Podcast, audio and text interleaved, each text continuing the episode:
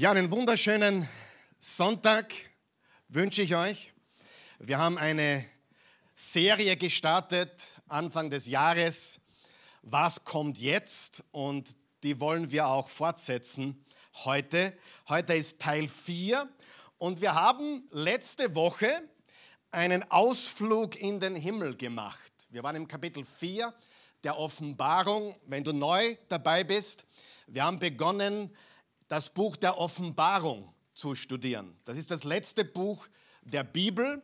Und wir haben uns entschlossen, dass wir am Sonntag, also an den Sonntagsbotschaften, einige Highlights hitten werden und dann irgendwann einmal im Ende Februar, Anfang März werden wir dann übersiedeln auf Mittwochabend, wo wir dann Vers für Vers durch die Offenbarung gehen, wirklich ins Detail, was da alles geschrieben steht. Aber zuerst eine kurze Wiederholung. Kapitel 1, äh, Offenbarung hat 22 Kapitel. Es ist sehr spannend. Und äh, Kapitel 1 beginnt damit, dass Johannes, der die Offenbarung geschrieben hat, eine Vision hat. Und wen sieht er in dieser Vision? Jesus. Er sieht keinen geringeren als den Sohn Gottes. Er sieht nicht den Antichrist. Er sieht nicht irgendeine Trübsal, er sieht Jesus. Und das ist ganz wichtig, dass wir verstehen, die Offenbarung beginnt mit Jesus und die Offenbarung endet mit Jesus. Können wir das gemeinsam bitte sagen, damit wir das hundertprozentig sicher haben? Die Offenbarung beginnt mit Jesus und die Offenbarung endet mit Jesus. Übrigens, die ganze Bibel beginnt mit Jesus und die ganze Bibel endet mit Jesus. Am Anfang schuf Gott Himmel und Erde mit seinem Wort und im Johannes 1 wissen wir, wer das Wort ist. Das Wort ist Fleisch geworden und hat unter uns gewohnt. Es beginnt und endet alles mit Jesus. Und drum, wenn Johannes schreibt über ihn, benutzt er Begriffe wie zum Beispiel, er ist der Anfang und das Ende. Er ist der Erste und der Letzte. Er ist das A und das O. Er ist das Alpha und das Omega. Und liebe Freunde, wenn ihr sonst nichts mitnehmt heute, wir könnten jetzt Stopp machen, nach Hause gehen und ewig glücklich sein.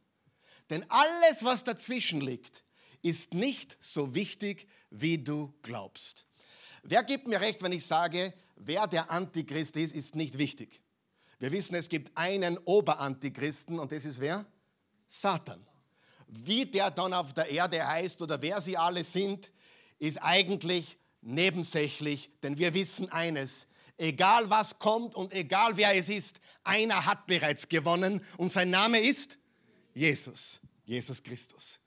Und ich wiederhole mich gerne, weil ich das ganz tief in unsere Gedanken und vor allem in unser Herz hineinbrennen möchte.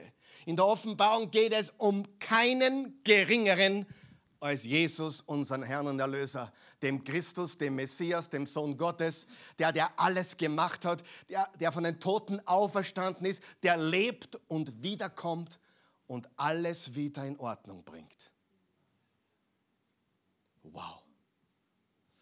Hast du gewusst, in der Offenbarung geht es darum, dass er wiederkommt und alles in Ordnung bringt? Er richtet alles wieder her.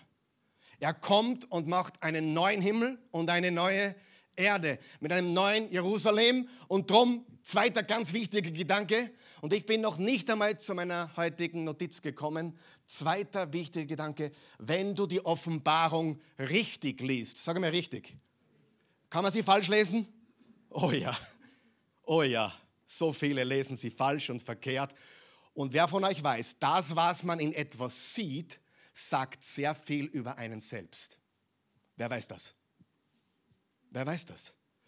Wie du die Welt siehst, sagt sehr viel über dich. Wenn du nur Böses und nur Zerstörung und nur Weltuntergang im Schädel hast, dann hast du etwas komplett falsch verstanden. Amen.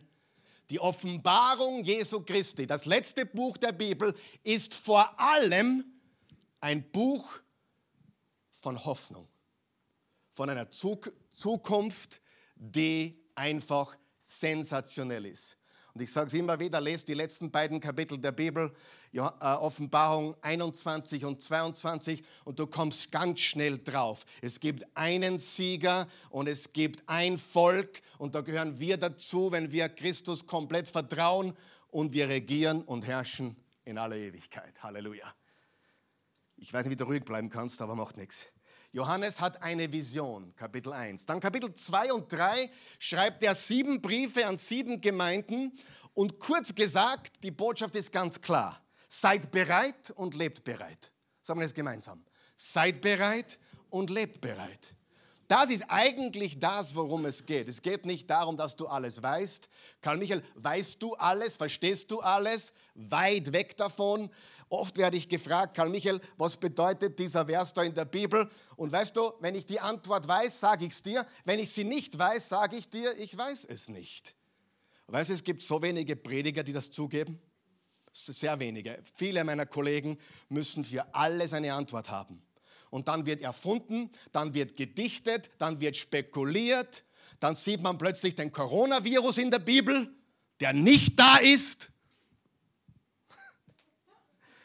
Ist Böses in der Bibel? Ja, da gibt es viel Böses, was kommt, aber der Coronavirus steht nicht in der Bibel. I am sorry. Ja, auch der Adolf Hitler steht nicht in der Bibel und der Wladimir Putin nicht und auch der Donald Trump nicht. Und der Joe Biden auch nicht obwohl manche würden passen wie die Faust aufs Auge. Richtig? Aber sie stehen einfach nicht drinnen. Lass uns die Kirche im Dorf lassen, okay? Das war jetzt nicht deutsch, aber ist wurscht. Aber lass uns das lesen, was da steht. Lass uns akzeptieren, die geheimen Dinge gehören dem Herrn und was er uns offenbar hat, das dürfen wir begierig erfahren. Und vieles ist pure Spekulation. Und wenn du von mir erwartest, ich spekuliere, dann bist du am falschen Ort. Wenn du von mir echte Authentizität erwartest, was ich damit meine ist, wenn ich es weiß, sage ich es, wenn ich es nicht weiß, sage ich es nicht. Und wenn, ich, wenn es meine Meinung ist, dann sage ich dazu, und jetzt kommt meine Meinung. Alles andere werde ich nie tun. Amen. Ganz wichtig. So, und im Kapitel 4, ich bin gut drauf heute übrigens, gell? ich bin nicht, bin ein bisschen ernst, aber ich bin gut drauf. Manchmal muss man ein bisschen, ja, ein bisschen äh, ja, wie ein Löwe sein. Ja? Der Himmel, haben wir gesagt, ist ein echter Ort. Der Himmel ist ein wirklich äh, echter Ort. Alles, was dir wirklich wichtig ist, wird dort sein. Der Himmel ist ein Ort der Anbetung und der Himmel ist ein ewiger Ort und der Himmel ist ein offener Ort, weil Jesus ist die Tür und wenn wir durch ihn kommen, ist der Himmel für jeden offen, der bei dieser Tür oder durch diese Tür hineingeht. Der Titel heute lautet Der Löwe und das Lamm. Sagen wir das gemeinsam. Der Löwe und das Lamm. Und lesen wir jetzt Offenbarung Kapitel 5. Wir sind im nächsten Kapitel angekommen und auf 1, 2, 3 äh, bitte laut mitlesen, wenn du gerne möchtest. Jetzt sah ich eine Schriftrolle auf der rechten Hand dessen liegen, der auf dem Thron saß. Sie waren innen und außen beschrieben und mit sieben Siegeln verschlossen. Dann sah ich, wie ein mächtiger Engel mit lauter Stimme ausrief, wer ist würdig, das Buch zu öffnen, wer hat das Recht, die Siegel zu lösen. Aber im ganzen Himmel, auf der Erde und selbst unter der Erde war niemand, der das Buch öffnen und hineinblicken konnte. Es war keiner zu finden, der würdig gewesen wäre, das Buch zu öffnen und zu sehen, was darin stand. Deshalb weinte ich sehr. Da sagte einer der Ältesten zu mir, weine nicht, sieh doch, einer hat gesiegt. Unterstreicht ihr das bitte? Einer hat gesiegt. Wie ist sein Name? Wie ist sein Name? Das geht besser. Wie ist sein Name? Jesus. Einer hat gesiegt. Es ist der. Stopp, stopp, stopp, stopp, stopp. Wenn du das nicht verstehst, verstehst du alles andere falsch. Einer hat gesiegt. Wird er siegen oder hat er gesiegt? Weißt du, dass Jesus schon gesiegt hat? Und wie hat er gewonnen? Das werden wir heute erfahren. Es ist der Löwe aus dem Stamm Juda, der Spross, der aus dem Wurzelstock Davids herauswuchs. Er wird die sieben Siegel aufbrechen und das Buch öffnen. Dann sah ich mitten im Thron in der Mitte der vier mächtigen Wesen und der Ältesten ein Lamm stehen, das wie geschlachtet aussah. Es hatte sieben Hörner und sieben Augen. Die sieben Augen sind die sieben Geister Gottes die in alle Teile der Erde ausgesandt sind. Das Lamm trat zu dem, der auf dem Thron saß, und nahm das Buch aus seiner rechten Hand. Als das geschah, warfen sich die vier mächtigen Wesen und die 24 Ältesten vor dem Lamm nieder. Jeder von den Ältesten hatte eine Harfe und außerdem goldene Schalen, die mit Weihrauch gefüllt waren. Das sind die Gebete der von Gott geheiligten Menschen. Und sie singen ein neues Lied. Du bist würdig, das Buch zu nehmen und seine Siegel zu öffnen. Denn du wurdest als Opfer geschlachtet und mit deinem vergossenen Blut hast du Menschen erkauft, Menschen aus allen Stämmen und Völkern, aus jeder Sprache und Kultur. Du hast sie freigekauft für unseren Gott und sie zu einem Königvolk und zu Priestern für ihn gemacht. Sie regieren in Zukunft die Welt. Dann sah und hörte ich eine unzählbar große Schar von Engeln. Es waren Tausende und Abertausende. Sie standen im Kreis um den Thron, um die mächtigen Wesen und die Ältesten und riefen in gewaltigen Chor, würdig ist das Lamm, das geopfert worden ist, würdig zu empfangen die Macht und Reichtum und Weisheit, Stärke und Ehre, Ruhm und Anbetung und jedes Geschöpf, das es gibt im Himmel und auf der Erde und unter der Erde und im Meer hörte ich mit einstimmen, dem, der auf dem Thron sitzt und dem Lamm, Preis und Ehre und Ruhm und Macht für immer und ewig. Amen, sagten die vier mächtigen Wesen, und die Ältesten warfen sich nieder und beteten an. So, und jetzt machen wir etwas ganz Wichtiges.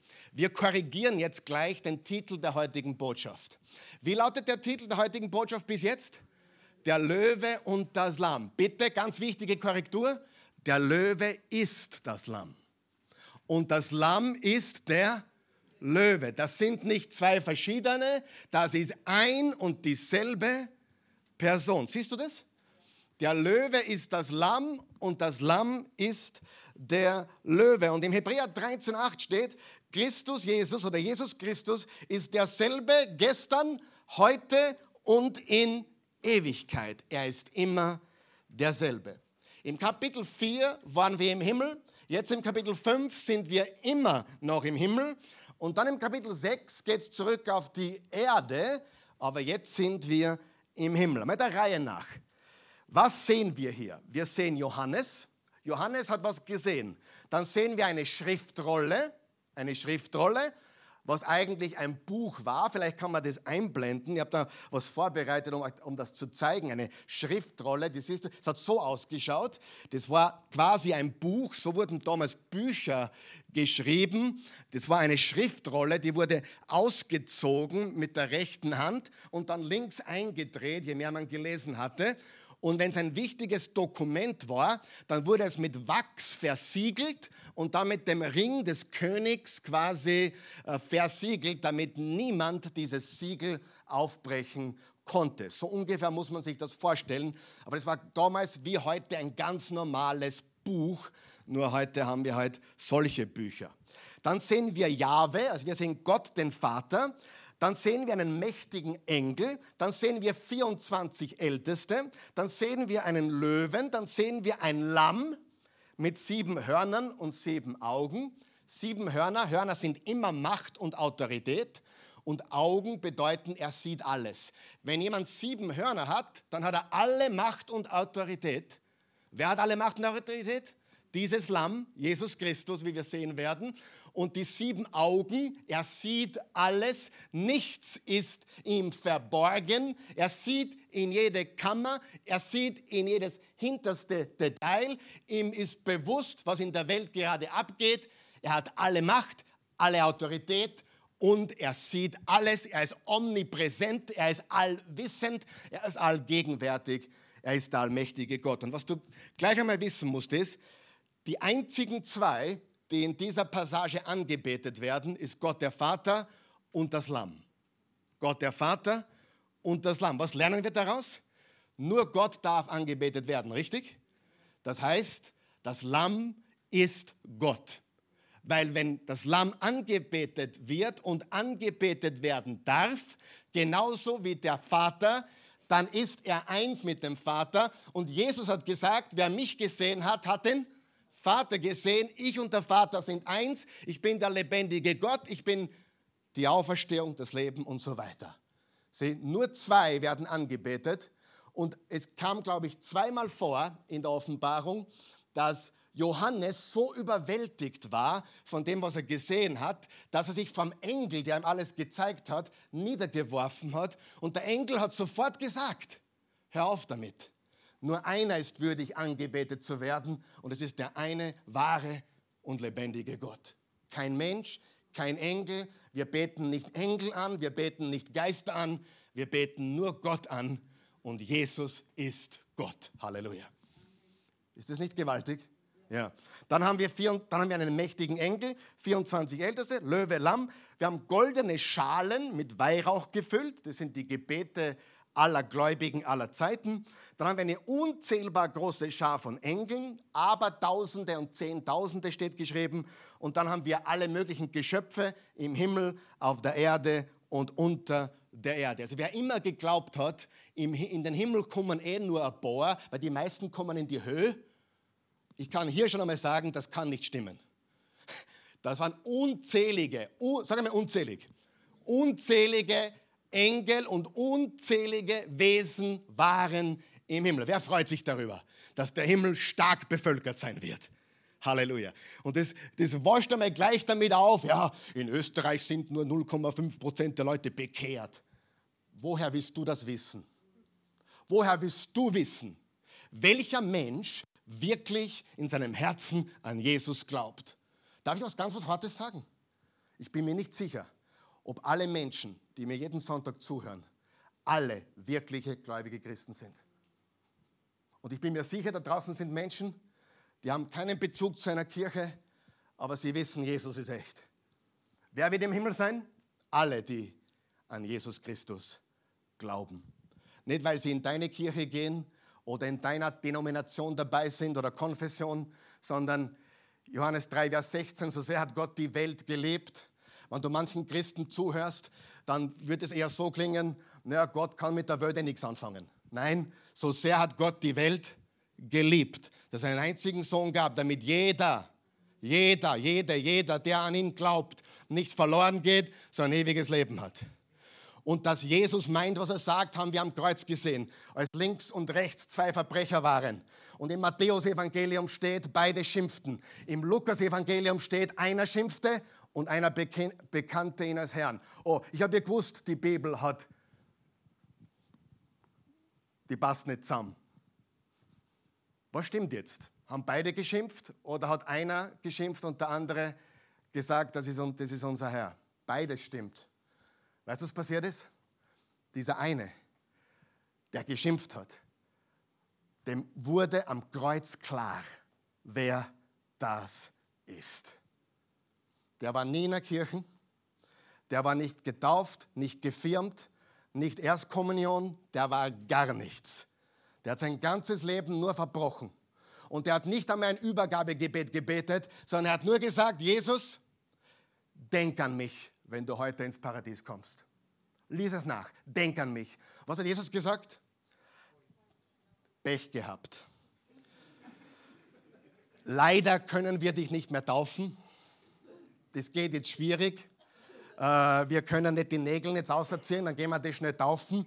Leider können wir dich nicht mehr firmen oder sonst was. Leider kannst du nicht mehr Mitglied in der Oase Church werden. Leider.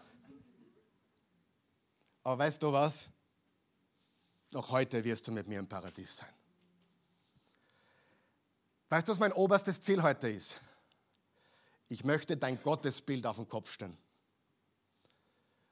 Es gibt sowas wie eine, eine christliche, religiöse, fanatische Religion. Mit der haben wir nichts zu tun. Die träumen vom Weltuntergang und die träumen davon, dass Jesus kommt und alles vernichtet mit seinem Schwert und es wird blutig sein. Frage, Glaubst du wirklich, dass Jesus kommt, um ein Blutbad anzurichten? Wie krank bist du? Ein Blutbad, glaubst du, dass Jesus wirklich kommt, um ein Blutbad anzurichten? Okay, ich komme später noch dazu zurück. Nein, Jesus hat es nicht notwendig, dass er ein Blutbad anrichtet. Er hat sein Blut vergossen und ist das einzige Blut, was vergossen wird zur Vergebung unserer Sünden. Er hat gesiegt und das werden wir heute sehen. Okay? Es geht, um was geht es in der Offenbarung? Ihr seid lustig heute. Heute hat es mir herausfordern, ich merke das. Es geht um Erlösung und es geht um Wiederherstellung. Sagen wir das gemeinsam. Es geht um Erlösung und es geht um Wiederherstellung. Um was geht es?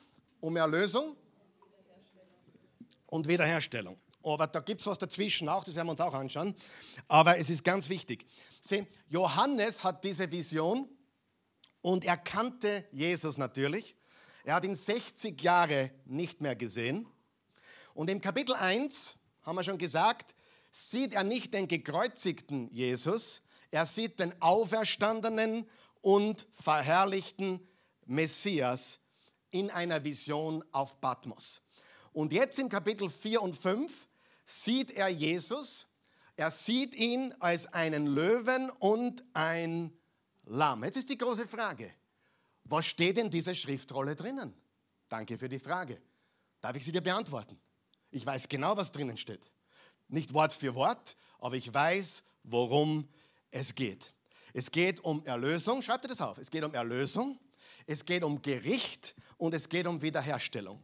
Und genau in dieser Reihenfolge, das ist, was Jesus tut. Er erlöst, er wird Gericht bringen und er wird alles wiederherstellen. Die Frage zum Punkt Gericht ist nur, wie wird er das machen? Und ich habe, glaube ich, schon deutlich gemacht, dass ich nicht glaube, dass Jesus kommt wie ein, wie ein Selbstmordattentäter und ein Blut, Blutbad anrichtet. Ja? Weißt du, wir haben da wirklich falsche Gedanken. Jesus ist nicht vergleichbar mit einem irdischen Kampf oder Krieg, wo Menschen in einem Blutbad zugrunde gerichtet wird werden. Zu dem komme ich dann später noch. Aber es geht um die vollkommene und endgültige Erlösung der Menschheit.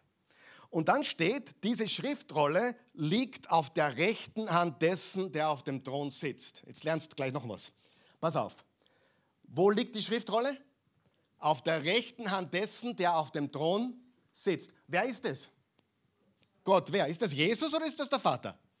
Das ist der Vater. Das ist der Vater. Weil dann ist vom Löwen zur Rede und dann ist vom Lande. Wer sitzt auf dem Thron? Der Vater. Und es steht hier geschrieben, er hält es in seiner rechten Hand.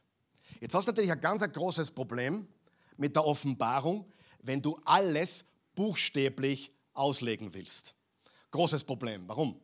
Wenn wir sagen würden, Jesus hat eine rechte Hand, würde man sagen, ja logisch, er ist Mensch geworden, oder? Aber wenn wir sagen würden, der Vater hat eine Hand, da können wir uns nicht wirklich was vorstellen. Warum? Weil Gott ist Geist und er hat keinen Körper wie du und ich. Richtig? Und deswegen, und das wirst du sehen die nächsten Wochen, habe ich ein riesiges Problem damit, wenn man in der, in der Offenbarung alles buchstäblich versucht auszulegen. Ja? Ich glaube zum Beispiel nicht, dass alle Ziffern genau das meinen. Ich bin mir nicht sicher, ob die sieben Jahre wirklich sieben Jahre sind oder die tausend Jahre wirklich tausend Jahre. Das ist menschlich gedacht. Sieh, Picasso hat gekünstelt, richtig? Wenn du versuchst, die Bilder logisch zu deuten, kommst du auf keinen grünen Zweig. Du musst wissen, was er mit den Symbolen meint. Und die Offenbarung ist nicht im Ganzen buchstäblich zu verstehen, sondern ist ein Buch mit sieben Siegeln, mit Symbolen, mit Zeichen, die man natürlich anhand der restlichen Bibel auslegen muss und auch kann. Ja? Weil in der rechten Hand dessen auf dem Thron sitzt, das macht keinen Sinn für jemand, der Geist ist und keine Hände hat. Ja? Oder ich lege mein Leben in die Hände Gottes. Was heißt das? Was heißt das jetzt wirklich? Das heißt, ich gebe ihm mein ganzes Leben.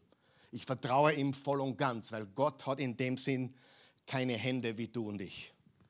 Also sei vorsichtig, wenn du versuchst, jedes Symbol buchstäblich zu verstehen. Und dann steht, niemand konnte sie öffnen. Niemand war würdig, steht da. Niemand war würdig und niemand besaß die Macht, niemand besaß die Autorität, das Buch zu öffnen. Wer hat die Macht und die Autorität, die Welt zu regieren? Jesus. Wer hat die Macht und Autorität, über das ganze Universum. Gott der Allmächtige, Jahwe, Jesus Christus. Und was lernen wir durch die Geschichte? Viele haben es probiert, an sich zu reißen. Einer der ganz Großen war Alexander der Große. Er wollte die Weltherrschaft. Ja, dann gab es die Kaiser von Rom, die wollten Weltherrschaft. Was haben die alle gemeinsam? Übrigens, ich glaube auch Adolf Hitler hatte ähnliche Ziele. Wahrscheinlich. Ja? Also es gibt viele, die mit der Weltherrschaft quasi gespielt haben oder sie wollten oder sie anziehen wollten. Aber was sagt die Bibel? Niemand ist würdig. Niemand kann. Alle haben sie es verloren. Nur einer kann. Yes, he can. And yes, he will. Mit Wahrheit und Liebe. Bleiben wir da mal kurz stehen. Wie funktioniert Jesus immer? Wahrheit und Liebe. Wahrheit und Liebe. In Matthäus 11, Vers 28 bis 30 kommt her zu mir, alle, die ihr mühselig und beladen seid. Ich will euch erquicken. Nehmt mein Joch auf euch. Mein Joch, meine Last ist sanft und leicht. Wer ist froh, dass wir einem, einem Jesus dienen, der die Menschen liebt? Ha? Jesus liebt uns in einer gewaltigen Art und Weise. Und ich sage es noch einmal, wahrscheinlich, ich habe jetzt gar nicht darüber nachgedacht, was mein Hauptziel heute ist, aber wahrscheinlich ist mein Hauptziel heute, unser Gottesbild so richtig herauszufordern. Ja? Der, der zum zweiten Mal kommt, ist derselbe, der zum ersten Mal gekommen ist. Sind wir uns da einig? Jesus ist nicht schizophren und er ist derselbe gestern, heute in Ewigkeit. Andere Gestalt, keine Frage. Anderes Erscheinen, keine Frage. Aber dieselbe Person. Richtig? Was ist das Herz Jesu? Wiederherstellung. Ganz wichtig, nicht Zerstörung. Und es tut mir ehrlich leid, das sagen zu müssen. Manchmal rede ich mit Christen und ich bekomme den Eindruck, sie freuen sich darauf, dass Jesus endlich kommt und alle Bösen zunichte macht. Weißt du, was du tun solltest? Du solltest für böse Menschen, für Feinde beten. Was hat Jesus gesagt? Betet für die euch hassen. Betet für die, die euch Unrecht behandeln. Betet für eure Feinde. Wir sind doch keine Religion, oder? Wir sind doch ein wahrer Glaube. Wir sind doch kein, keine Religion, die mit irgendwas zum Vergleichen ist, oder? Frage, sind wir eine Vergeltungsreligion? Ich kann dir eine zeigen, die ich jetzt nicht beim Namen nennen will. Und du weißt, welche ich meine. Aber das ist nicht das Christentum. Das Christentum ist keine blutdurstige Vergeltungsreligion. Und daher geht es in der Offenbarung nicht darum, dass Jesus wiederkommt und alles kaputt macht und allen zeigt, wie böse sie sind. Darum geht es nicht. Es geht um Erlösung, es geht um Gericht und es geht um Wiederherstellung. Nur wie er richtet, das werden wir noch sehen heute. Aber ich kann gleich vorwegschicken. Beim ersten Mal hat Gott auch gerichtet. Weißt du, dass Gott Jesus gerichtet hat, damit du, wenn du an ihn glaubst, nicht gerichtet werden musst? Weißt du das? Weißt du, dass am Kreuz, wo Jesus gesagt hat, mein Gott, mein Gott, warum hast du mich verlassen? Um drei Uhr Nachmittag ist es finster geworden. In Israel wird es um drei Uhr Nachmittag nie finster. Weder im Winter noch im Sommer. Aber um drei Uhr Nachmittag wurde es stockfinster. Und Jesus sagte, mein Gott, mein Gott, warum hast du mich verlassen. Glaubst du, stimmt, was Jesus gesagt hat? Hat ihn Gott verlassen? Natürlich. Er musste. Weißt du warum? Damit er dich nicht verlassen braucht. Damit er dich annehmen kann. Das nennt man den großen Austausch. Er gab sein Leben, damit du Leben haben kannst. Er starb, damit du leben kannst. Gott kehrte ihm den Rücken, damit du, er dir den Rücken nicht kehren braucht. Das ist das Evangelium. Und nur einer kann das tun, das ist Jesus, mit Wahrheit und Liebe. Das heißt, egal wie der Politiker heute heißt, egal wo auf der Welt und egal wie sehr dieser Mensch oder diese Menschen die Macht an sich reißen wollen, eines ist hundertprozentig sicher, das sehen wir immer wieder und immer wieder. Jeder, der machthungrig ist, wird früher oder später die Macht verlieren. Amen. Egal welcher Partei, egal welcher Lager, Menschen, die nach Macht gestrebt haben, haben ihre Macht letztendlich verloren. Das ist übrigens auch die Botschaft vom Buch Daniel. Nebukadnezar hat seine Macht verloren. Die Medo-Perser haben seine Macht verloren. Alexander der Große war mit, 23, mit 32 fertig. Jeder Kaiser im Römischen Reich war am Ende. Und letztendlich ist die Botschaft immer dieselbe. Es gibt nur einen, der ewig herrschen wird. Und sein Name ist Jesus. Jedes irdische Reich vergeht. Jeder Mensch, der machthungrig ist, wird zergehen. Und Jesus bleibt übrig als der eine wahre und lebendige Herrscher über Himmel und Erde. Und er regiert in alle Ewigkeit. Halleluja. Sieh, und dann steht, zuerst ist gestanden, die, die Schriftrolle und dann steht, niemand war würdig, niemand hatte die Autorität. Und dann steht, Johannes weinte sehr. Warum weinte er sehr? Weil niemand gefunden war oder wurde, der die Siegel öffnen konnte. Warum weinte er sehr? Wenn du das im Urtext liest, kannst du nachlesen, dass das bedeutet, er hat jämmerlichst geweint. Er war fix und foxy, aber er war kaputt. Warum? Weil er wusste, in dieser Schriftrolle steht Gottes Plan für alle Zeit. Und wenn niemand gefunden wird, der das öffnen kann, dann gibt es keine Wiederherstellung. Diese Wiederherstellung für die Welt, für ein neues Reich, für ein neues Jerusalem, neuer Himmel, neue Erde, dieses Siegel zu diesem Dokument kann nur einer öffnen. Jesus. Ich glaube, dass das ein Immobiliendokument ist für die größte Immobilie der Welt, unseren Globus. Du sagst, jetzt bist wahnsinnig, oder?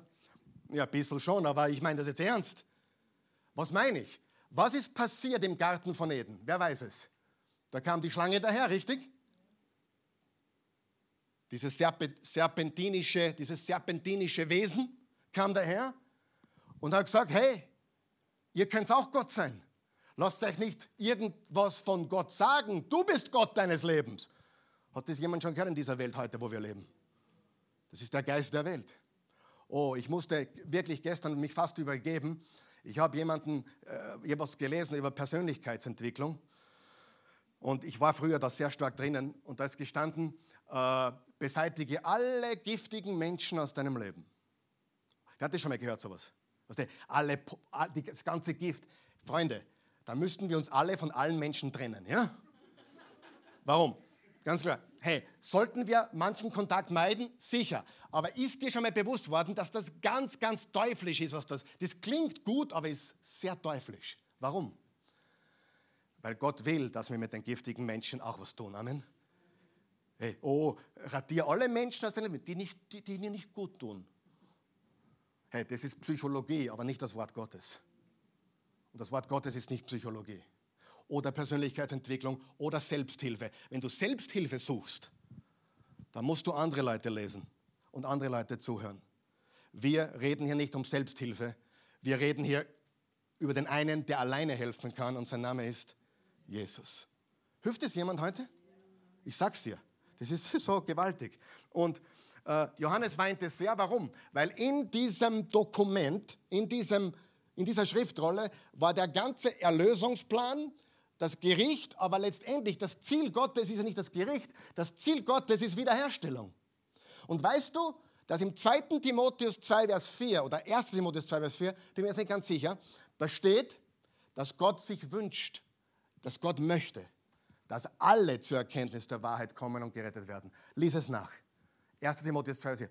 Hey, und wenn du daran denkst, dass irgendjemand den Himmel verpasst, wie geht es dir dann?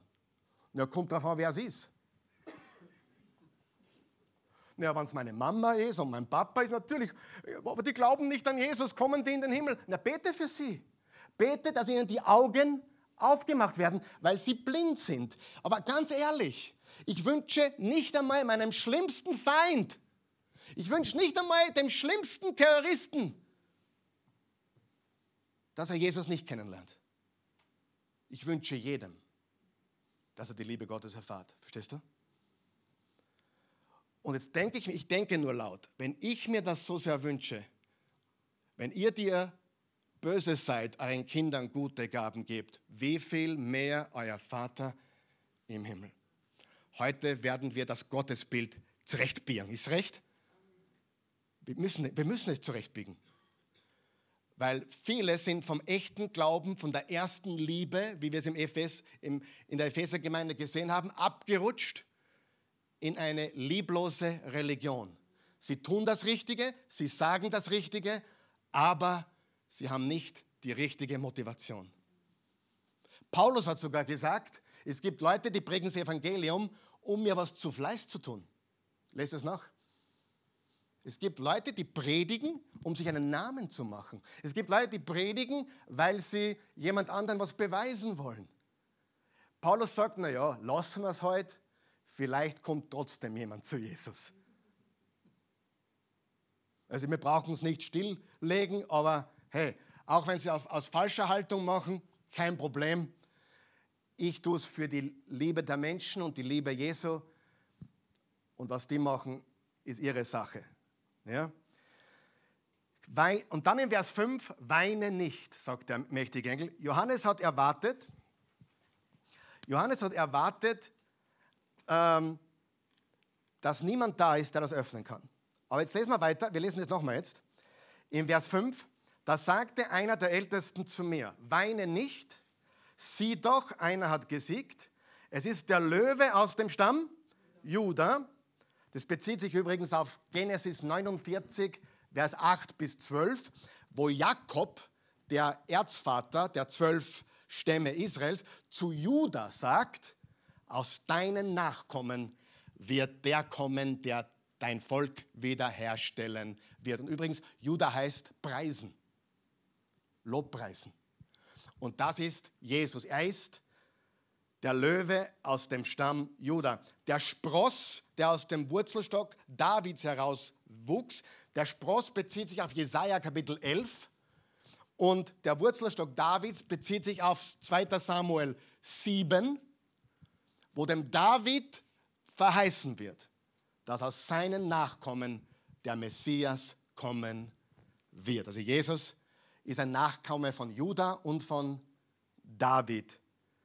Und dann steht, er wird die Siebel auf, sieben Segel aufbrechen und das Buch öffnen.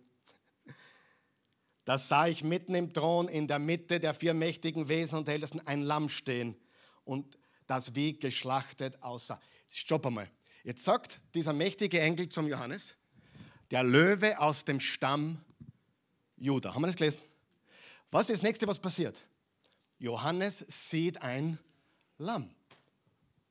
Ich meine, wenn ich zu dir sagen würde, hey, schau, da drüben, da geht ein Löwe, was, was würdest du glauben, dass du ziehst? Wenn ich mit meinen Kindern mit dem Auto durch die Gegend fahre und sage, hey, Boys, da ist ein Reh. Und sie schon aussehen, das ist ein, ein, ein, ein Hase. Nein, wenn ich sage, Jungs, da ist ein Reh, was erwarten Sie, dass Sie sehen? Und der Engel sagt zum, zum, zum äh, Johannes, hey, der Löwe aus dem Stamm Juda wird das Buch öffnen und die Siegel brechen.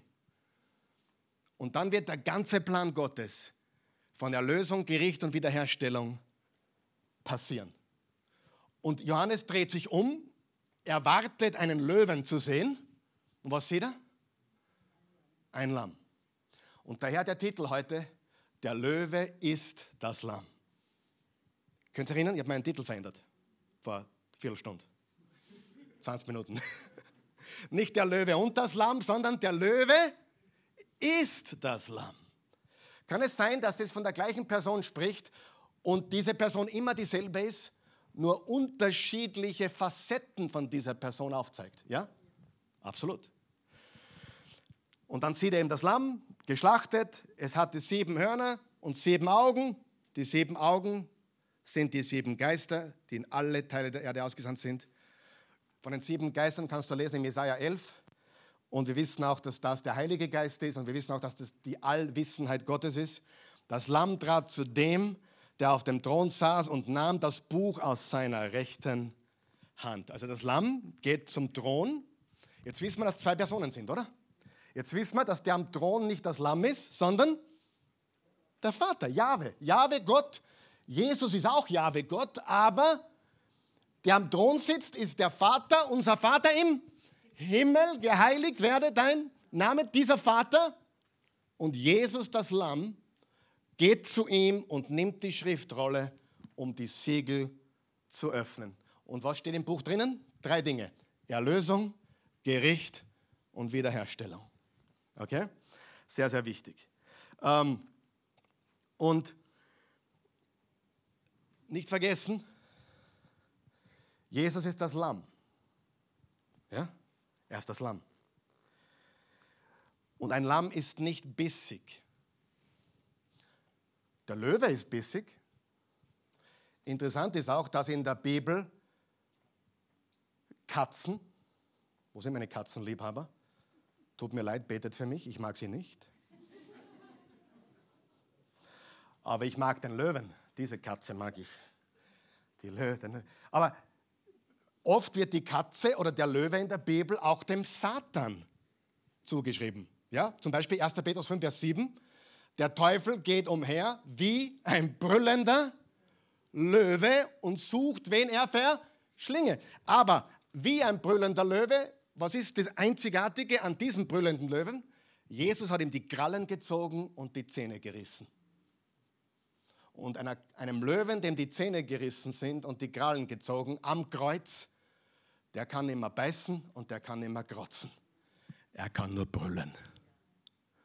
Hör bitte auf, dem Gebrüll zuzuhören. Und hör auf die Stimme des wahren Löwens, Jesus. Halleluja. So, übrigens, Jesus ist nicht Rambo, sondern das Lambo. Das hat sein müssen.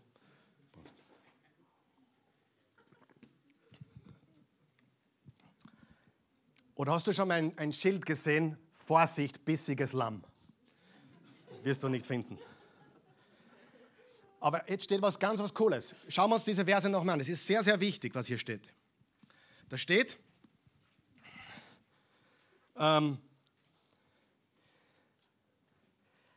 im Vers 6, ein Lamm, das wie geschlachtet aussah. Worauf bezieht sich das? Auf den Kreuzestod von Jesus, oder? Sind wir uns da einig?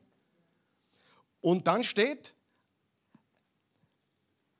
ein Lamm stehen, das wie geschlachtet aussah. Ein Lamm stehen? Frage, wie kann ein geschlachtetes Lamm stehen? Ich meine, da sind der Eugen und ich uns einig. Lamm wäre schon manchmal wieder mal gut, oder? Lamm. Lamm ist gut, oder? Zum Essen. Jesus hat Lamm gegessen. Lamm ist gut. Aber ich habe noch kein Lamm gesehen, das, das getötet wurde und wieder aufgestanden ist. Also was sehen wir hier deutlich? Wir sehen seinen Kreuzestod und seine Auferstehung. Er wurde geschlachtet und er steht. Wir haben es also hier zu tun mit Jesus, dem gekreuzigsten und auferstandenen Sohn Gottes. Das einzige Lamm in dieser Kategorie. Gibt gerade zweites. Ja, es lebt. Und die Nägelmale Jesu, das geschlachtete Lamm, verkünden alle Ewigkeit. Ich liebe dich. Weiß mir gerade einfällt, der Johannes, der dieses Offenbarungsbuch geschrieben hat, über den steht geschrieben im Johannes, der Jünger, den Jesus besonders lieb hatte. Das ist deswegen ein bisschen lustig, weil er es selber geschrieben hat. Es steht nicht im Matthäus drinnen, nicht im Lukas und nicht im Markus.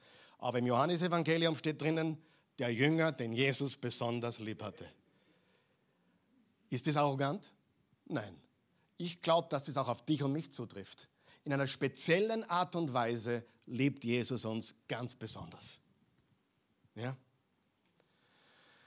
Ähm und dann steht, weiter, wir müssen weiterlesen, damit wir da fertig werden heute. Alles, was ich nicht schaffe, machen wir am Mittwochabend, dann im, Mer im Februar und März. Ja? Das Lamm trat zu dem, der auf dem Thron saß, und nahm das Buch aus seiner rechten Hand, als das geschah. Jetzt ist der Himmel ausgezuckt. Jetzt sind sie ausgezuckt. Als das geschah. Wer kann sich erinnern? Die, Deutschen, die uns zuschauen, die wissen das noch, wie der Mario Götze 2014 eingewechselt wurde in der Verlängerung. Wer kann sich erinnern? Wer, wer, wer, wer kann sich erinnern? Und der, der, der, der, Jörg, der, übrigens, der ist auch ein Jesus-Nachfolger, was man so hört. Der Yogi Löw flüstert ihm ins Ohr, zeig der ganzen Welt, dass du besser als Messi bist. Bestätigt, ist passiert. Er hat ihn eingewechselt in der Verlängerung, bei 0-0, glaube ich, ist gestanden, und hat gesagt, Mario, zeig der Welt, dass du besser wie Messi bist. Dass er nicht so gut ist wie der Messi, da sind wir uns alle einig, oder?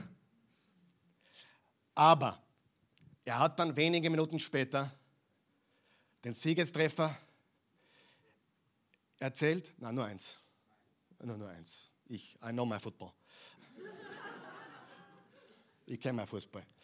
1 zu 0, Mario Götze, ich glaube sieben Minuten Verschluss, Volley ins rechte Eck. Angenommen, boom! Und die Kanzlerin ist aufgestanden. Die ganz, ganz Deutschland, das Ganze ist aufgehupft. Die waren alle total aus dem Häuschen. Warum erzähle ich das? Das ist ein Dreck gegen das, was im Himmel da passiert ist. Als, als der Johannes gesehen hat, wow, da ist das Lamm und das nimmt jetzt diese, diese Rolle und öffnet die Siegel. Vers 8, und als das geschah, sprangen sie alle auf, steht nicht da, aber warfen sich die vier mächtigen Wesen und die 24 Ältesten von Lamm nieder, jeder von den Ältesten.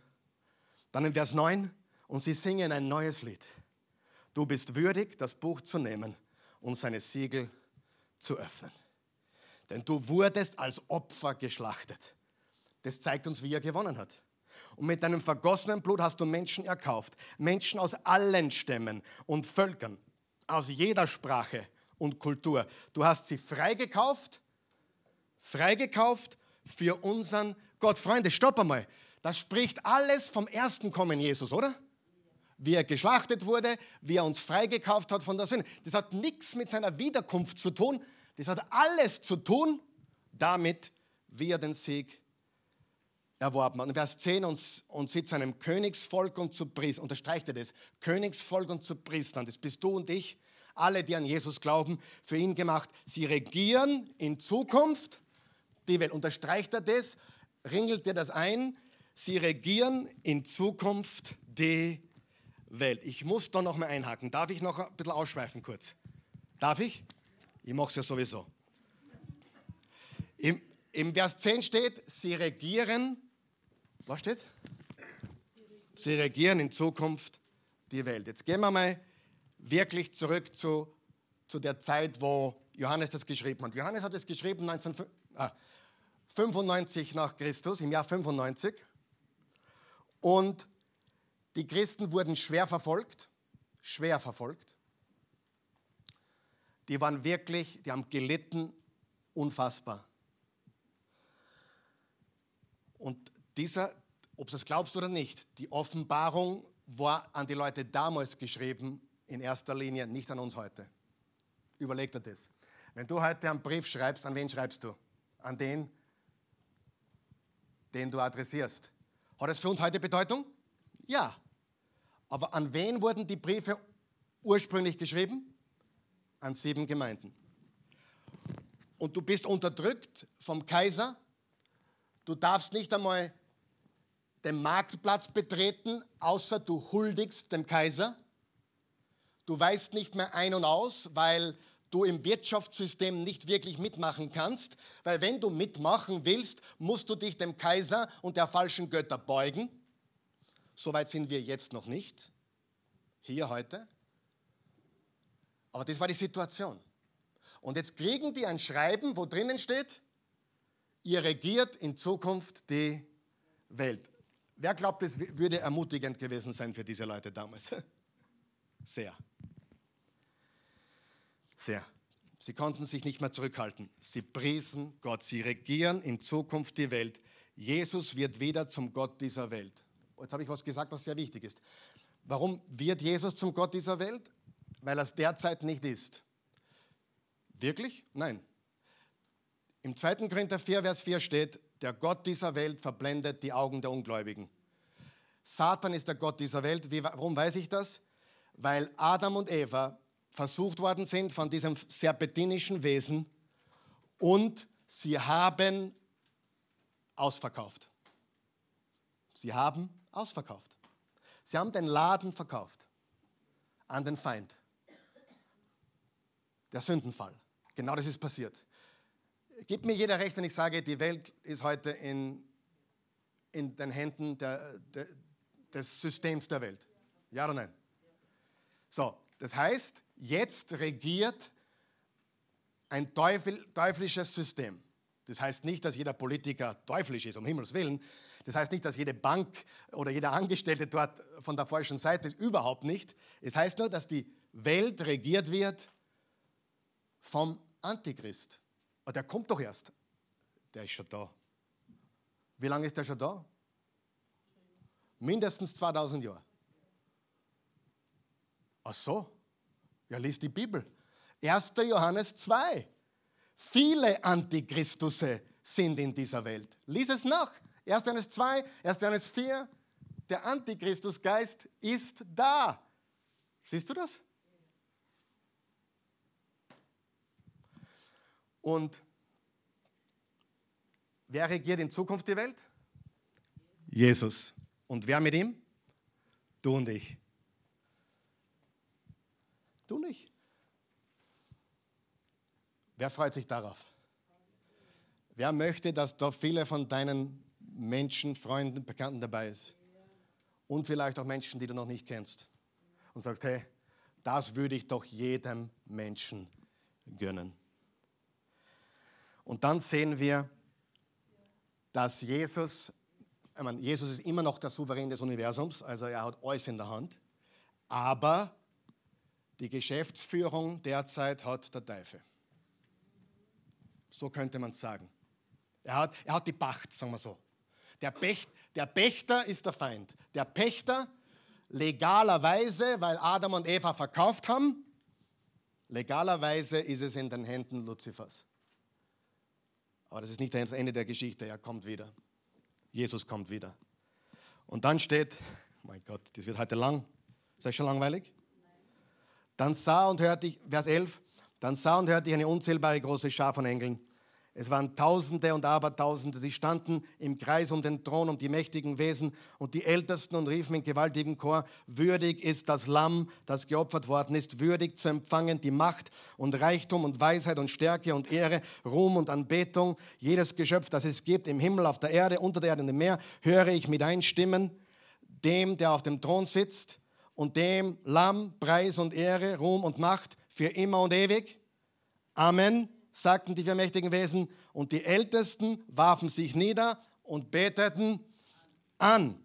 Wir haben Anbetung. So, jetzt sage ich euch, was ich glaube. Ich glaube, jeder Jesus-Nachfolger sollte anbeten. Jeder Jesus-Nachfolger sollte singen. Sing, Baby, sing. Ich singe meistens privat, meistens alleine. Aber ich singe laut, ich singe leidenschaftlich. Übrigens, für die, die das nicht, nicht wahrhaben wollen, weil ihr seid so unemotional oder das ist nicht mein Stil. Naja, das letzte Mal, wo ich dich im Fußballstadion gesehen habe und dein Lieblingsteam das Tor geschossen hat, bist aufgesprungen. Richtig? Oder am Golfplatz, wie du den Birdie-Putt gemacht hast, hast gejubelt. Ja, du bist emotional. Jeder von uns ist emotional. Und wenn die Welt emotional sein kann über die Dinge, die überhaupt nicht so wichtig sind, können wir es für das, was wirklich wichtig ist, oder? Übrigens, ich habe gelesen, dass Menschen, die singen, länger jung bleiben. Länger jung aussehen, also Anti-Aging-Programm. Sing und hau dich rein. Interessant ist, ich habe oft schon Leute gehört, ich bin ja nicht so fanatisch. Naja, wie gesagt, am Rockkonzert habe ich dich anders gesehen. Ich habe Menschen gesehen beim Bon Jovi-Konzert, die würden sonst nirgends eine Silbe rausbringen. Aber am Bon Jovi sind sie am Sessel gestanden und haben laut mitgesungen, haben das Feuerzeug in der Luft gehabt und draußen waren sie ganz schüchtern. Stimmt, oder? Worüber singen sie? Sie singen über Jesu Wert und Jesu Opfertod, über seine Würde und seinen Opfertod. Du bist würdig. Du bist würdig, wie ein Löwe zu herrschen, weil du dein Leben gegeben hast wie ein Lamm. Frage, wer möchte im Leben auch was gelten? Wer möchte im Leben auch herrschen? Seid nicht so schamig. Jeder von uns möchte was bewegen, oder? Was sagt uns die Bibel? Wir müssen sein wie ein Lamm. Wir müssen dienen. Wir müssen geben. Das ist die Botschaft hier. Okay? Warum ist das so wichtig?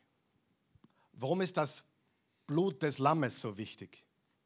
Über 400 Mal in der Bibel kommt das Wort Blut vor. Warum ist das so wichtig? Weil Blut das Leben ist.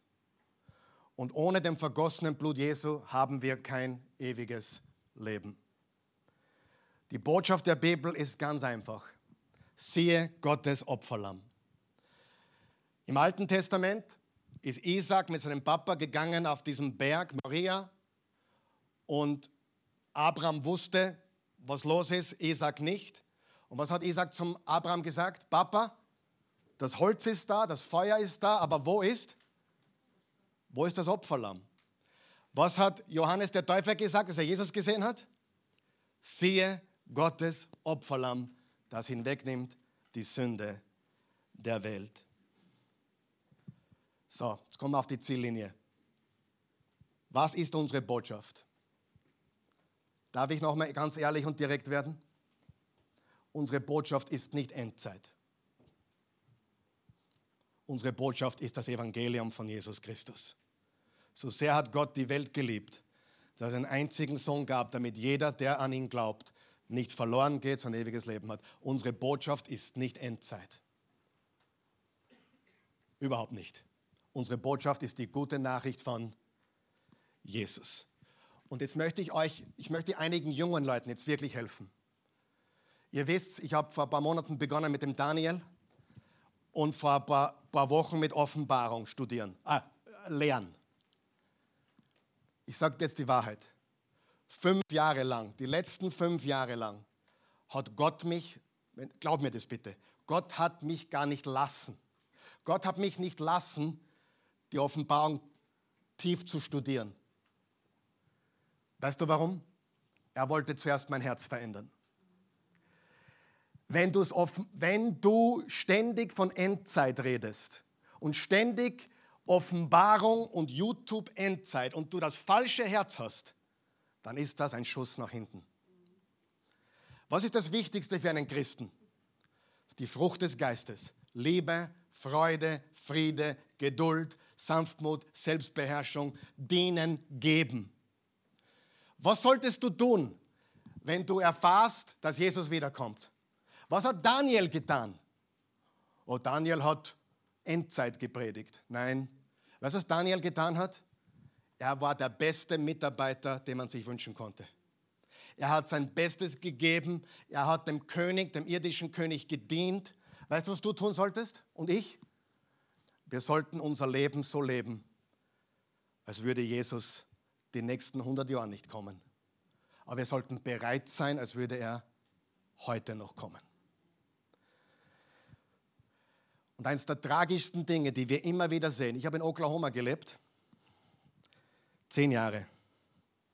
Und da war ein Bibellehrer, unter Anführungszeichen Bibellehrer, war ein falscher Lehrer anscheinend, der hat gelehrt, dass 1988 Jesus wiederkommt. Übrigens, er ist nicht gekommen. Und er hat es genommen aus Matthäus 24, wo Jesus sagt, schaut den Feigenbaum an, das ist Israel. Und wenn all das passiert mit dem Feigenbaum, mit Israel, und Israel wurde 1948 wieder ein unabhängiger Staat, und eine Generation, diese Generation wird nicht vergehen, bis das alles passiert. Und eine Generation war 40 Jahre. Jetzt haben die gerechnet, 1948 bis 88. Er lag falsch. Dann gab es ein zweites Buch. Er kommt 1989. Und dann 1993 und dann 1997 und dann war er tot. Jesus ist nicht gekommen, auch das Ende nicht. Weißt du, wie daneben das ist? Wer, wer sieht, wie daneben das ist? Weißt du, was du tun solltest? Bring dein Leben in Ordnung. Sei fleißig, sei liebevoll. Studier den Galaterbrief, die Frucht des Geistes. Werde stark in dem Herrn der Kraft seiner Stärke. Und wenn du dein Leben hier aufbaust, so wie wenn Jesus nicht zurückkommen würde in deinem Leben, hast nichts verloren, oder? Und wenn er morgen wieder kommt, hast erst recht nichts verloren.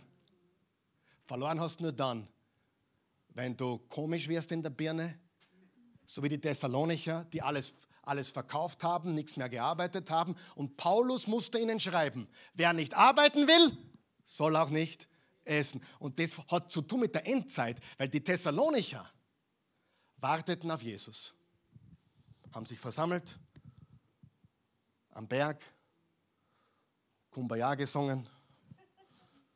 Jesus kommt. Er ist nicht gekommen. Paulus hat gesagt, wenn es nicht arbeitet, soll es nicht essen. Martin Luther hat gesagt, wenn ich wüsste, die Welt ginge unter heute, ah, morgen, würde ich heute noch einen Baum pflanzen. Was verlierst, wenn du dein ganzes Leben einsetzt, fleißig zu sein, ein guter Ehemann zu sein, ein liebender Vater zu sein? Hey, das ist deine Aufgabe. Sei ein guter Vater, sei eine gute Mutter, sei ein guter Sohn, eine gute Tochter, sei, sei der beste Mitarbeiter. Sei ein Licht der Welt. Und wenn er nicht kommt in deinem Leben, dann hast du alles gewonnen. Und wenn er morgen kommt, hast du noch mehr gewonnen. Verstehst du? Was hast du zu verlieren? Warum komisch werden? Warum komisch werden, nur weil die Welt komisch ist? Weißt du, was hat Daniel getan, wie er wusste, hey, wenn ich jetzt bete, dann werden sie mir die Gurgel umdrehen oder mich zu den Löwen werfen. Er hat das getan, was er immer getan hat. Geh in die Arbeit, sei fleißig, komm nach Hause, sei ein Ehemann, sei ein Vater, sei eine Mutter, gib dein Bestes, liebe Jesus, lieb die Menschen und lass die Endzeit in Gottes Hände. Amen. Amen. Seid ihr wach? Ich, ich, persönlich kann dieses ganze Endzeitgeschwafel nicht mehr hören und für die es immer noch nicht glauben. Alle Christen aller Zeit, alle, seit Jesus, die Thessalonicher im ersten Jahrhundert bis heute, alle haben geglaubt, Jesus kommt zu meinen Lebzeiten. Alle. Alle. Weißt du, so wie heute Leute reden, Jesus kommt bald. Und sie meinen natürlich wahrscheinlich in ein paar Jahren oder das haben immer alle Christen geglaubt, aller Zeit. Das ist nichts Neues. Das Problem ist, dass die Sekten dadurch entstanden sind. Zeugen Jehovas sind so entstanden, mit Voraussagen von Datum und so weiter. Und es ist sehr sektiererisch, wenn wir die Endzeit so sehr forcieren. Wir sollten das Evangelium forcieren, die Liebe Gottes forcieren. Wir sollten tun und tun und leben und leben und lieben und lieben und geben und geben und dienen und dienen. Und wenn er nicht kommt, haben wir eine Legende geschrieben und wenn er kommt, haben wir überhaupt nichts verloren. Verlieren tust du nur dann, wenn du komisch wirst, dein Leben änderst, nicht mehr arbeiten gehst, komisch wirst, weil die Endzeit ist eh da. Ich spare nicht mehr oder ich investiere nicht mehr oder ich zahle meine Rechnungen nicht mehr. Du glaubst, das haben wir nicht alles erlebt? Ich habe das alles mit eigenen Augen gesehen. Ich habe eine Familie gesehen, wo der Pastor die Entrückung gepredigt hat, die wahrscheinlich den nächsten Tag passiert. So hat er gepredigt. Und da, da waren Familien dabei, die haben, die haben sich eingesperrt, die sind nicht mehr in die Arbeit gegangen, die haben die Rechnungen nicht mehr bezahlt. Wir haben das gesehen mit eigenen Augen. Und ich will euch davor warnen, hört's auf, so zu leben. Hier eh niemand, glaube ich, aber bitte, das ist nicht das, was wir brauchen. Wir brauchen gestandene Christen, die lieben, die leben, die jeden Tag ihr Bestes geben und die wissen, auf welcher Seite sie sind. Und ich werde mit meiner Predigt nicht fertig, aber es ist wurscht. Ich konnte jetzt nur eine Stunde da lassen, aber ich hoffe, du verstehst, was ich sage. Lass uns konzentrieren auf das, was wichtig ist. Lass uns das Lamm sehen. Und wenn du das Lamm nicht siehst, dann verstehst du auch den Löwen nicht. Weil der Löwe ist sicherlich nicht ein Jesus, der plötzlich daherkommt und alles vernichtet und sagt, Rum. Nein, ist dasselbe Jesus wie in den Evangelien. Was hat Jesus in den Evangelien getan? Er hat geheilt, er hat befreit, er hat Gutes getan, er hat gelebt und du wirst es nicht glauben, das wird er auch wieder tun, wenn er kommt. Und das Gericht, darf ich das Gericht noch kurz erklären? Oder du nächstes Mal kommen? Gericht. Weißt du, Jesus hat beim ersten Mal auch, wurde er gerichtet. Aber weißt du, dass sich der Teufel selbst eigentlich zerstört hat? Wer weiß, dass das Böse sich immer selber zerstört? Sieh, die Bibel sagt, dass Paulus hat geschrieben, dass die die Dämonen und der Teufel nicht wussten, was sie taten. Hätten sie gewusst, hätten sie gewusst, was da mit Jesus passiert, hätten sie ihn nicht gekreuzigt. Aber Jesus wollte, dass sie ihn töten. Und sie glaubten, sie schaffen ihn aus dem Weg. Und mit dem Tod haben sie ihn eigentlich zum Sieger gemacht. Ich glaube von ganzem Herzen, Jesus kommt mit dem zweischneidigen Schwert aus seinem Mund. Er spricht ein Wort hat er immer schon gemacht, oder?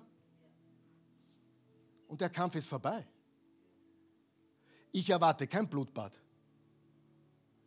Das haben wir jetzt. Schau das an, die Welt. Jetzt. Und bis Jesus kommt, haben wir.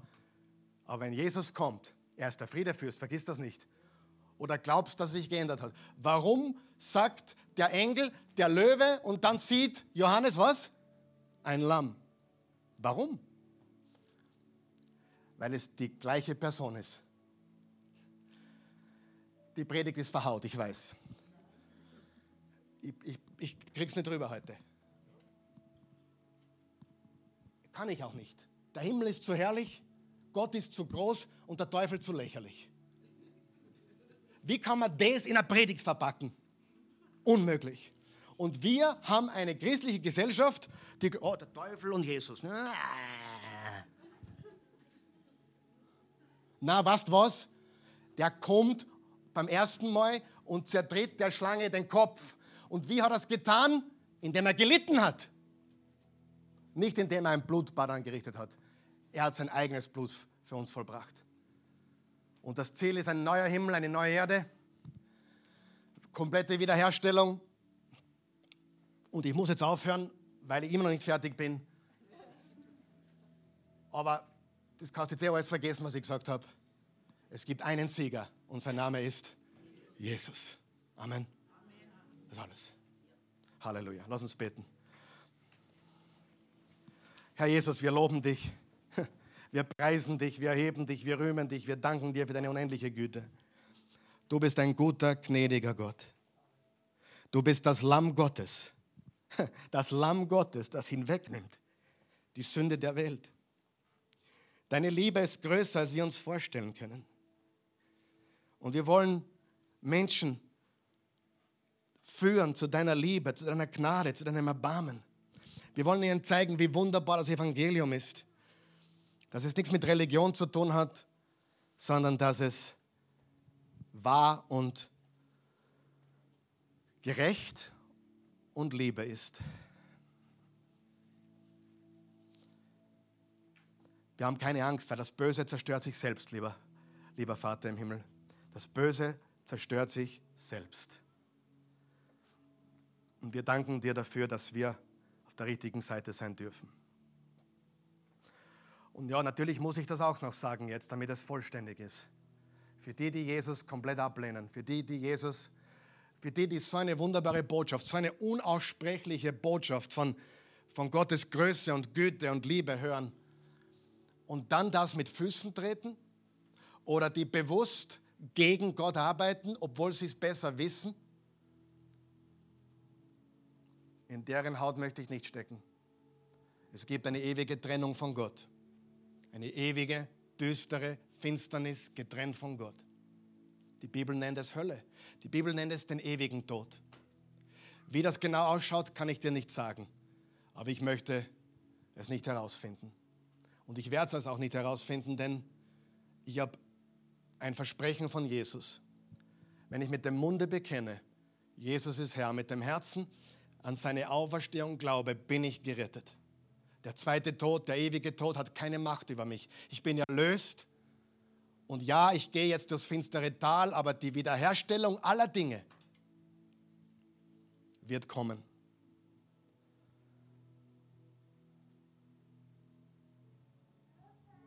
Herr Jesus, ich bitte dich von ganzem Herzen, dass du jetzt Menschen berührst in ihrem Herzen,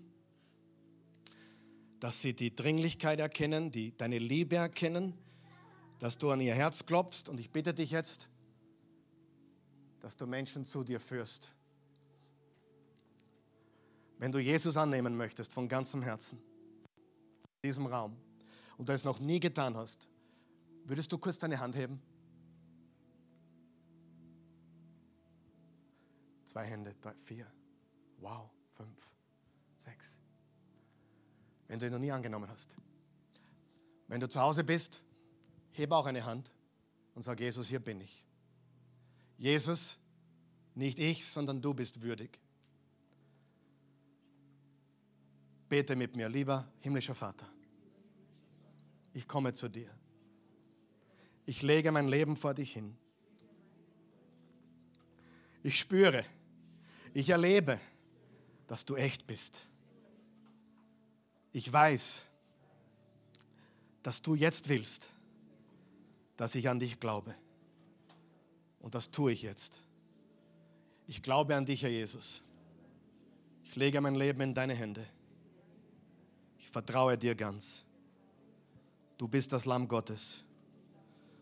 Am Kreuz gabst du dein Leben für mich. Bist verblutet und dein Blut wäscht alle meine Sünden weg. Ich gebe dir jetzt mein Leben und ich empfange deins. In Jesu Namen. Amen. Das Blut Jesu ist so wichtig, weil ohne das Blut Jesu haben wir keine Vergebung. Und er ist das Lamm. Hast du gemerkt, wie zentral das Lamm ist im Kapitel 5?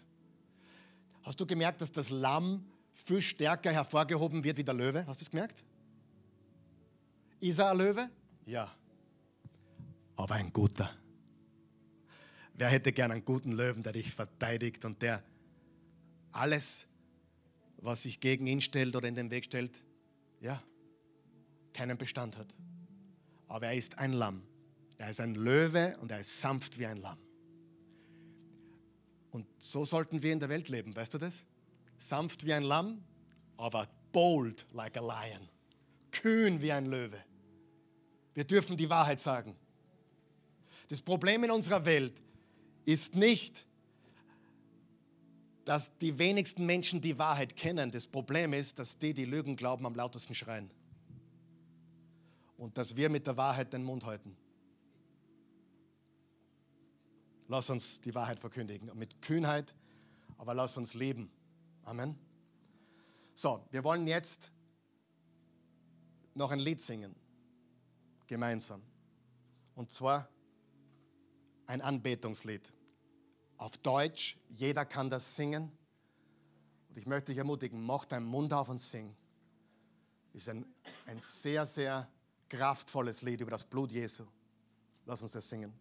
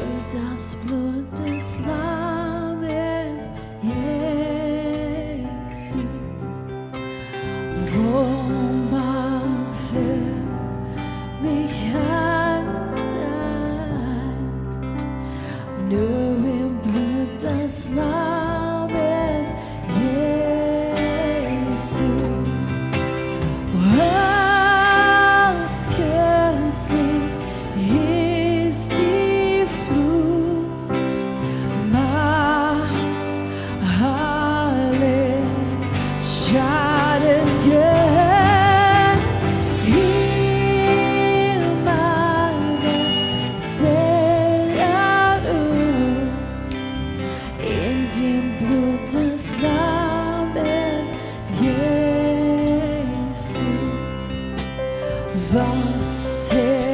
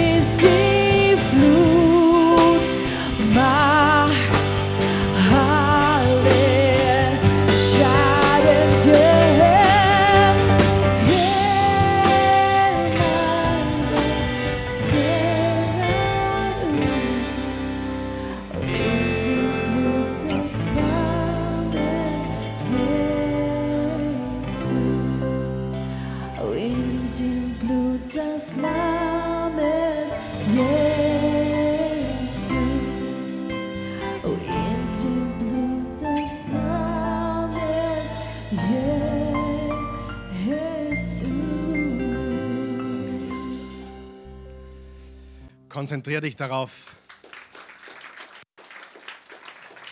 Danke, Christy, Gabe und Tim. Ähm, konzentriere dich darauf, anzubeten, Jesus zu verherrlichen. Das tun wir durch Singen, durch Beten, durch fleißig sein, Vorbild sein, Licht der Welt sein, Salz der Erde sein. Sei der beste Koch, der du sein kannst. Sei der beste Kellner, der du sein Jetzt geht es gerade nicht, aber bestes Zustellauto, keine Ahnung. Nicht das schnellste, sondern das Beste. Der freundlichste Zusteller. Ähm, aber sei der beste Busfahrer, der liebevollste.